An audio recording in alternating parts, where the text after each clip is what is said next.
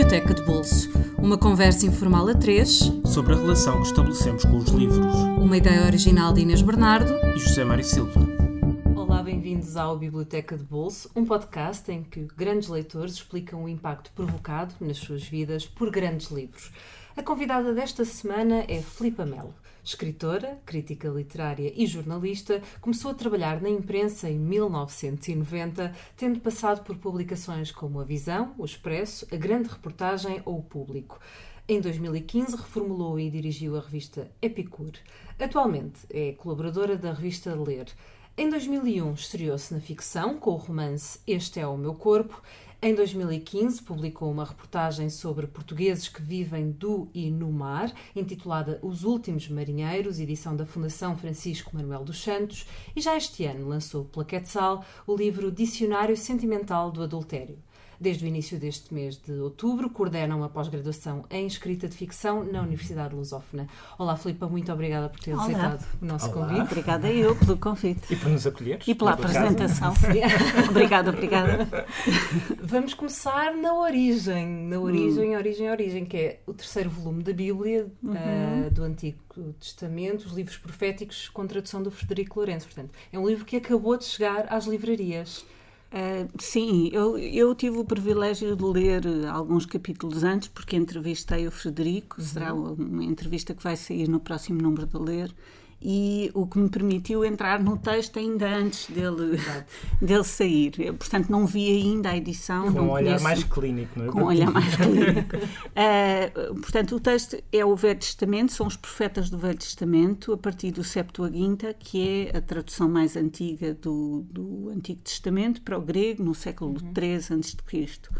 Um, e, e o Frederico Lourenço continua aquilo que é, eu acho, uma proeza incrível, feita sem um imprimatur da Igreja e, portanto, muito subversiva de alguma forma. Sim. É a tradução histórico-crítica da, da Bíblia e permite-nos uma aproximação ao texto que é muito mais próxima da minha. Eu não tive formação religiosa, a minha formação é claramente humanista e o pouco que eu contactei com a Bíblia foi um contacto bom porque foi na igreja protestante, nos batistas, onde fazem da leitura da Bíblia também uma espécie de um jogo na adolescência. Uhum. E, e, eu, como adolescente, tinha alguns amigos batistas e, e, ia com eles à igreja e fazia, participava nessas sessões. E, portanto, a minha entrada na Bíblia foi, se quiserem, mais lúdica, o, que, o que, enfim, não é comum. Portanto, não poder ler a Bíblia sem dogma, uh, sem o peso de uma mensagem pré-concebida, pré-mastigada. Uh, e uh, avaliar aquilo que é verdadeiramente o mistério daquele texto, não é? Que faz daquele texto um texto universal. Ou seja, que nos fala, uh, qualquer pessoa que abra a Bíblia, onde abra, parece que aquilo foi escrito para nós, não é? Hum. Portanto, esse mistério que durante tantos séculos foi explicado pela Igreja, uh, aquilo que a tradução do Frederico Lourenço nos diz é que pode ser explicado pelo contacto misterioso do leitor com o texto no seu estado mais puro. Mas ao leres agora, recordaste algumas das leituras que fizeste nessa altura, quando tinhas esses amigos batistas, ou não? Ou não? Mais ou menos. Eu li o texto de Jonas e, e concentrei-me sobretudo no texto de Jonas.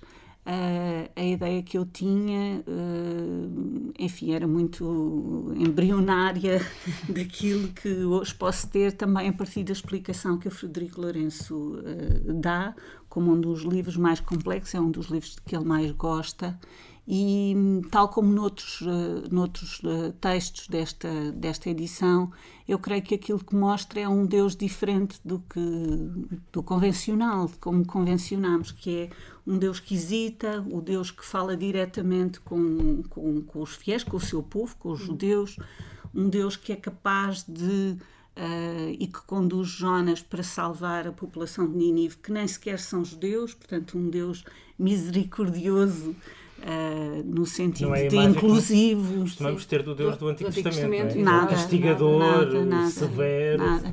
E depois Jonas aparece como, como, como alguns outros profetas, como um profeta contrariado, ou seja, que a quem não Deus, queria aquilo. É, é, Deus dá uma missão e ele diz: hum, não me parece bem que isto seja uma coisa. Não, não sei se. Tipo não, não me apetecia muito fazer isto.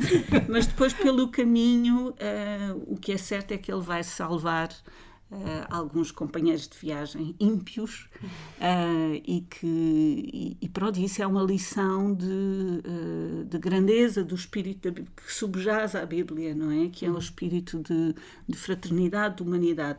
Um, e que me interessa especialmente acho que é aquilo que mais me interessa na, na Bíblia. Vê-lo como um livro orgânico, misterioso, com muitos autores, diferentes com muitas autorias, portanto é uma coisa, é uma filigrana, não é? E que, e que o Frederico de Lourenço nos permite ler de uma forma também uh, diferente a partir do entendimento da história. Temos muitas notas de sim, contextualização. É uma literária, literária é? exatamente. Sim. É, a abordagem literária ele recusa, não é? Portanto, ele diz que é uma tradução à letra e que, e que portanto, traduz letra a letra, tentando sim, manter o espírito mais. É, ele não está uh, a abordar isto do ponto de vista da religião, como um, um crente, porque queremos ou não, as outras traduções geralmente eram feitas por padres e, e têm já um condicionamento que ele acho que não, não teve. Ou seja, ele Sim. está a tentar analisar não o texto, o texto com esse como ele é, não sim, como sim. tu imaginas que, que ele deva ser, não é? É, e, e, sem aquilo que já foi referido por um crítico, sem o perfume cristão. Eu adoro que aquilo não tenha Exatamente. Referido como crítica, mas para ti é um elogio, não é? Não ter o perfume cristão, eu acho que é uma mais-valia. Por, por, isso, porque permite uma projeção. É não, não faço ideia.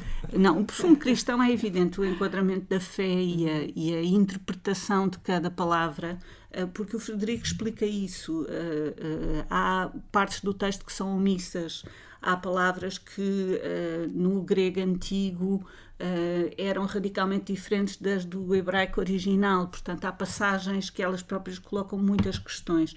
Ou seja, ele fala de uma espécie de um espaço em branco no próprio texto, hum.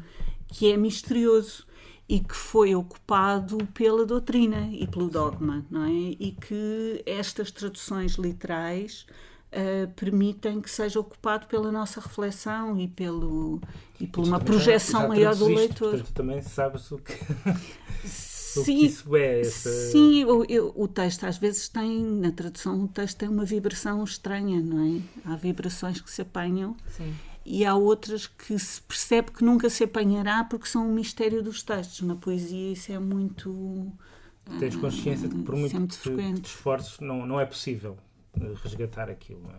pronto, tens que viver com. Pois, é uma voz, é uma. É uma podes, com, a, tradução, a tradução. O que se perde na tradução, como Sim, dizia o Latin. É? Aqui é, é de tamanha responsabilidade a tradução da Bíblia que tentar restituir com a máxima exatidão possível o texto, eu acho que é o mais. Uh, para mim é o mais meritório, enfim. E houve alguma coisa que descobriste nesta nova leitura uh, que te surpreendeu? eu acho que isto que falámos, esta, esta ideia diferente de Deus, eh, a possibilidade de. Ah, e depois a enorme importância que tem a história judaica e, e, a forma como ela é completamente ignorada pelos católicos, não é? Pelos cristãos, genericamente. E mais à frente vamos falar de um autor judaico em que a questão do judaísmo é muito importante, mas uhum. antes vamos falar num livro que foi traduzido pelo Daniel Jonas, falar também do Jonas que é o Ao Arrepio, do Joris Karl Huysmans. Uh, não é JK, como ele, como ele dizia, não era o nome dele, mas era o nome uhum. Um, que é um romance bastante singular, um, é um dos, talvez o principal ou mais conhecido deste autor, um, que é um autor também ele com uma, uma história que vale a hum. pena contar, porque de certa maneira ele rompe com o naturalismo do, do Flaubert do, do Balzac, etc. E é um autor decadentista, mas muito fascinante ao mesmo tempo, não é? Uh, muito, parece datado ou anacrónico, mas uh, para quem lê no século XXI é uma surpresa até a liberdade com que ele escreve. Como é, como é que foi a tua descoberta deste livro? Um, este, este livro apareceu-me pela mão de um amigo já, já há vários anos. Eu li o primeiro em francês, chama-se A Rebours. Aqui em português o Daniel, para português o Daniel Jonas traduziu o título Ao Arrepio. Enfim, é questionável. uh, e interessou-me sobretudo porque é uma, é uma jornada de um sibarita, de um esteta, do conde Jean des Essentes, e que, e que é um decadente e que vai fazer coleção de várias coisas, vai fazer uma coleção muito eclética. O livro é um longo monólogo, Uh, vamos encontrar também um longo monólogo depois a seguir. É um longo monólogo que é uma reflexão estética e, e intelectual de alguém que quer afastar-se do mundo, portanto, que tem uma rejeição dandy, uma rejeição o mundo não está à altura dele, quase. Mundo, sim, e, e, e, quer, e quer, sobretudo, trabalhar o artifício, tudo o que é artificial. Aliás, ele, a dada altura, ele faz várias experiências uh, com, com as cores, tem uma atenção enorme ao, ao à forma como decora o seu tubúrio, como ele diz. O quarto, por exemplo, ele quer que simule uma cela de um monge. É claro que aquilo é o mais luxuoso que se possa imaginar. é, é tudo artificial, não é? É, é, é, é um aristocrata e é, e, é um, e, é um, e é um fútil no sentido em que Uh, Pode dar-se esse luxo, não é? Sim, nada daquilo tem, nada, nada daquilo que ele constrói à sua volta, que ele compõe à sua volta, as suas coleções de flores, de cores, de paladares. Nada daquilo é produtivo, não é? É uma coisa que se esgota em si mesma. Esgota-se é no prazer dele. É criativo, portanto, o livro é muito, muito, muito interessante. Porquê? Porque de facto é antinaturalista, mas guarda do naturalismo uma atenção muito grande ao, ao pormenor, detalhe. ao detalhe. É extraordinário, o texto é extraordinário na descrição que faz um, de uma certa inconsciência do narrador, não é? Que tenta compor uma consciência estética. Uh, e, e, por exemplo, eu estava a dizer que na coleção das flores, a coleção de flores que ele procura fazer são as flores que parecem, as flores naturais que parecem mais artificiais. tipo os antúrios, por coisas, exemplo. As é? coisas extraordinárias, estranhíssimas, um, e eu, e eu gosto dessa ideia da procura do artifício através da reflexão intelectual e do afastamento do mundo Infelizmente, o Eastman depois vai se tornar católico. Pois é, pois é, no fim da vida. Ou seja, tudo aquilo que eu, que eu aprecio mais do Desessante, o Eastman depois vai negar e vai dizer: o livro na edição portuguesa da Cotovia depois tem um prefácio escrito 20 anos depois, hum. em que ele diz que tudo aquilo foi um caminho para Deus, o que é uma chatice. Um turn-off completo. Eh, mas, mas, mas o, a, e o lado é sensorial, é as descrições sensoriais. É fantástico, do, do, é fantástico por exemplo, não é? Uma parte é. com, com, o olfato, ele explora os vários sentidos. É. ele é um sinestésico, ou seja, Exatamente. que é uma coisa que se encontra também no Nabokov, não é? Que é quer cruzar Sim. os sentidos Sim. e misturá-los e dar cor. Uh, sabores com, com cheiros musicais, sim. coisas assim. Não é? Sim, sim, sim. É, é, um, é, é o grande livro da sinestesia. Um, mas ao mesmo tempo ele é muito curioso quando analisa a literatura clássica latina e a literatura contemporânea francesa e diz, por exemplo, Virgílio é o autor mais chato da antiguidade. Ou seja, é muito transgressor e nesse sentido o Prefiro texto ainda é Plutarco, por exemplo, é? o, texto, o texto é muito ainda é muito atual na sua, na sua irreverência. De certa maneira, esse aristocrata também era crítico literário, no fundo. Era, era um erudito, erudito. era um erudito e, e as suas divagações, embora tenham uma repugnância enorme pelo mundo contemporâneo, são uma grande exaltação da, da, da erudação, do saber, da leitura, enfim, que é o meu mundo. Uhum. Portanto, reconheces qual eu Quer dizer, não, Sim, não tens eu não tenho, para fazer uma tenho, coisa dessas. Pois, eu tenho imensa pena, senão também faria... faria um jardim faria, de flores Não faria a torre Montesquieu, não é? Mas, mas enfim, mas uh, acho que... Agora, o romance acaba com os médicos a dizer não, você tem que acabar com isto, não pode ficar sozinho, porque senão vai, vai, vai morrer doente, não é? E ele, muito contrariado, volta ao mundo o que também é curioso, é irónico. O livro tem, assim, de fundo, uma ironia muito curiosa. Foi também isso que te atraiu no livro, é essa ironia subjacente ao longo do... Sim, o livro, o livro é um delírio, não é? é, um, é um grande delírio, tal como... Uh, tal como a vida de muitos dos estetas no final do século XIX pôde ser, não é? Uh, e faz lembrar o Carlos da Maia a montar o seu consultório, não é? Cheio de tudo o que era novidade. O Oscar depois... Wilde também, que foi muito sim, influenciado, sim. não é? é? Mas ao mesmo tempo, este livro, uh, curiosamente, em relação a todas essas outras figuras, não tem o tédio. Ou seja, ele de vez em quando sente tédio, mas depois rapidamente pensa numa experiência ainda mais mirabolante do que a, do que a anterior. Sim e, portanto, escapa ao tédio, essa ideia de tédio. Isso é muito contemporâneo também e muito atual, esse, esse escapa ao tédio, porque hoje em dia vivemos numa sociedade onde não podes ter tédio, pois, não é? Tens de estar sempre a nova aplicação, não podes estar sozinho. Não. Ligar a Netflix, não sei o que, tens que ter é uma mil e uma fonte. Tens de estar sempre em contacto com toda a gente, não é? Antigamente, se não respondesse a uma mensagem ou um telefonema durante dias, não haveria problema. Hoje demoras 5 minutos e já tem gente a ligar-te a dizer então, está, está tudo, bem? bem? Porquê que não, não dizes? O que é pior é encontrar no Facebook amigos da escola primária e dizes olá, como estás? Depois não alimentas muito sim, porque as vidas sim. seguiram. E o que me aconteceu foi um deles, 10 minutos depois, ele disse: Ah, temos que tomar um café e 10 minutos depois estava a dizer quando?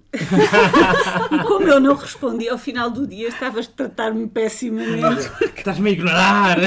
Deves que é pensar que és muito boa. Ao fim de 30 anos de afastamento, cobram-te 3 horas de silêncio. silêncio. É uma coisa. Depois de 30 anos de silêncio, cobram-te pelos 3. Muito estranho, muito estranho. Horas, e depois de 3 horas de silêncio, vamos passar para um monólogo. Um, monólogo. um outro monólogo, não é? Um outro monólogo, uh, o Complexo de Portnoy, do Philip Roth, hum. uh, que é a tua última escolha. Uhum. E, portanto, voltámos à história de notinhas no teu livro. Muitas bandeirinhas. Muitas bandeirinhas. Muitas bandeirinhas. Os livros têm sempre muitas bandeirinhas. Por acaso, este não tem muitas bandeirinhas. Este está todo, todo, todo, todo sublinhado. Então, então este livro é, é a história. Hum, é a história do Portnoy, não é? Exatamente. É um Portnoy a conversar com, com um psicanalista. Uhum o Portnoy é um coitado de um rapaz judeu, vítima do, enfim, de todos os uh, complexos e de todas as idiosincrasias dos judeus, de imigrantes de primeira geração uh, nos Estados Unidos. E de uma mãe que, judia de também. Uma mãe é? judia, uma mãe judia, portanto, uma mãe castradora e um pai que sofre de um pai que sofre de obstipação e, e, todo o livro é delirante, não é? Porque tem uma enorme crueza, uma enorme desfaçatez e a essência do livro é uma frase em que ele diz um, eu sou filho de um eu sou filho de uma anedota de judeus só que não é anedota nenhuma. e, e, é uma longa exposição de um, de um onanista, não é? Em que ele fala imensíssimo da masturbação, ele é um masturbador compulsivo. E o livro é de 1969 e é extraordinário como, uh, como é revolucionário a falar das questões sexuais. E isso para mim foi um importantíssimo fruto, fruto quando. da época, não é?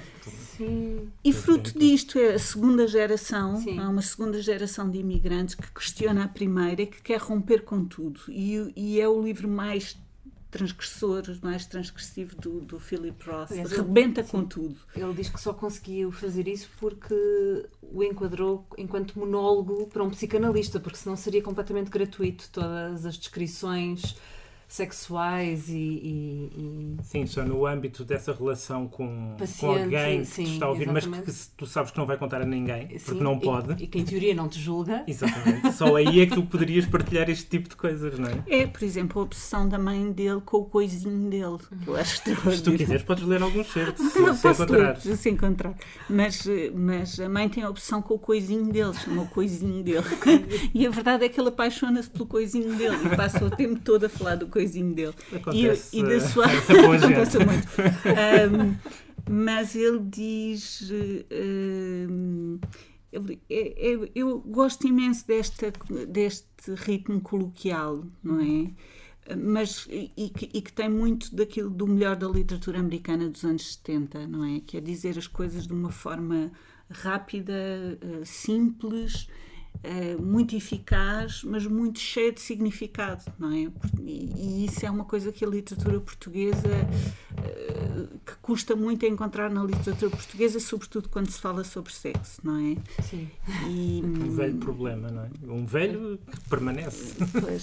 Por outro lado, esta, tudo o que existe aqui de orgulho e de autodepreciação, eu que tenho uma origem judia, judaica, uh, eu, eu só percebi grande parte dessa origem ao ler o Complexo de Porto, ah, é? Foi sim, extraordinário. Houve imensas coisas em que eu me reconheci e que achei estranhíssimo. achei lá, mesmo muito estranho, muito, muito estranho, que é uma mistura, uma mistura de, de orgulho com autodepreciação, que é, que é de facto única e que, e que não é muito compreensível. Uh, pelos outros, digamos Sim, assim. Os judeus têm é? sempre a mania de dizer uh, pelos outros, mas que aqui está claramente justificada uh, ao longo do livro uh, com a herança judaica. O livro todo é, no fundo, aquilo que se chama uma in-joke, que é uma anedota judia, judaica, Sim, não é? Que, que, tem, pode ser entendida por todos, mas tem uma outra dimensão. que só eles é que percebem, no fundo sim que tem a ver com a transmissão de uma série de hum, comportamentos, uh, Rituais, dogmas também. Códigos. Rituais não tanto não. códigos, portanto é mais laico uh, e, que é, e, e, com uma certa perseguição do, do, do, do desejo de afirmação, de pertença. Uh, no fundo, o livro é sobre alguém que pertence a um grupo e que quer afastar-se dele, e, e, é sobre o custo desse afastamento, não é? Uhum. Uh, o complexo de Portnoy uh, é a possibilidade de alguém ser ele mesmo, não é? Virar-se para si mesmo, tendo, não, não renegando completamente a sua origem. É muito, muito interessante. Tem muitas camadas o livro. E depois tem um dos finais mais extraordinários, não é? Porque é uma longa, é uma longa sessão de análise. O Portnoy fala, fala, fala, fala, fala, não é? E depois no final tem um, um ele tem uma enorme exclamação, um ah, ah, ah de várias linhas, várias linhas, várias linhas, e depois aparece uma linha a dizer o final da anedota e, e ouve-se ouve escrito muito bem, então agora podemos talvez começar. que é o psicanalista. Portanto, depois dele ter debitado tudo aquilo, é? depois dele ter debitado tudo aquilo com enorme esforço é que vai começar a análise. A minha primeira análise também foi um bocadinho assim, portanto também me identifica. portanto é uma in-joke para ti em várias, várias camadas. Em várias camadas, várias... não na masturbatória, lamento. Menos nesse capítulo. Menos que nesse é um capítulo, capítulo bastante longo. É, é bastante substancial. E detalhado também, na parte, com muito detalhe. Na é? parte judaica e na parte que tem a ver com a autoanálise e com a psicanálise, sim. Hum também marca um bocadinho o início do que foi e do que é ainda a comédia e os filmes, o humor, humor norte-americano, não é? Sim, porque a raiz é, judaica. É judaica, é? exatamente. Grandes, os grandes uh, humoristas norte-americanos, até recentemente, são todos judaicos e, e falam todos desse afastamento, mas da dificuldade desse afastamento. Tem a ver com um desejo de pertença, uhum. tem a ver com essa coisa difícil de explicar que é um desejo de pertença e ao mesmo tempo uma repugnância pela pertença, que o Eastman também tem uhum. em termos estéticos. É? No fundo, não estamos a. Não os três livros estão, estão ligados. E o Frederico também. O Frederico Sim. Lourenço o que faz é. Ele pertence a uma tradição que é a tradição clássica, não é? Tem é um grande representante de, da tradição clássica e do, e do, ensino e da tradução uh, dos, dos, grandes textos clássicos, mas aquilo que ele faz é bastante revolucionário, porque se afasta do modo convencional. O Eastman esteticamente também uh, quer deixar de pertencer a um grupo e o Philip Roth, enfim, é a cereja em cima do bolo, que eu acho que ainda hoje é extremamente atual, porque ainda hoje é muito chocante. Ele tem, tem partes que são muito, muito chocantes, mas são sempre muito, muito divertidas. Nós podemos depois encontrar uma se quiserem, isto já está enorme. Mas... Ou então os nossos leitores podem procurar. Vale a pena ler o livro pois, todo, na realidade. Vale a é? pena, vale a pena, procurem-no. E assim como vão procurar este, também poderão procurar a partir de hoje o terceiro volume da Bíblia, o Antigo Testamento, os livros proféticos, com tradução de Frederico Lourenço. Acabou de chegar às livrarias com a chancela da Quetzal Editores por 24,40€. Ao Arrepio, de Joris Karl Hussmann, da Cotovia, disponível apenas na livraria da Cotovia, na Rua Nova do da Trindade, número 24, em Lisboa. É um livro que está em saldos na Cotovia, portanto aproveitem. E Complexo de Portnoy, de Philip Roth, está publicado pela Don Quixote, disponível por 17,90€. Para a semana regressamos, regressamos também ao nosso estúdio convencional. Sigam-nos nas nossas redes sociais, em facebook.com.br Biblioteca de Bolso e ouçam-nos através do SoundCloud, do iTunes. Não se esqueçam de passar pelo iTunes para nos dar estrelinhas. Lembrem-se que ajudam outras pessoas a encontrar o nosso podcast. Filipa, muito obrigada por nos teres recebido. Obrigada eu, prazer.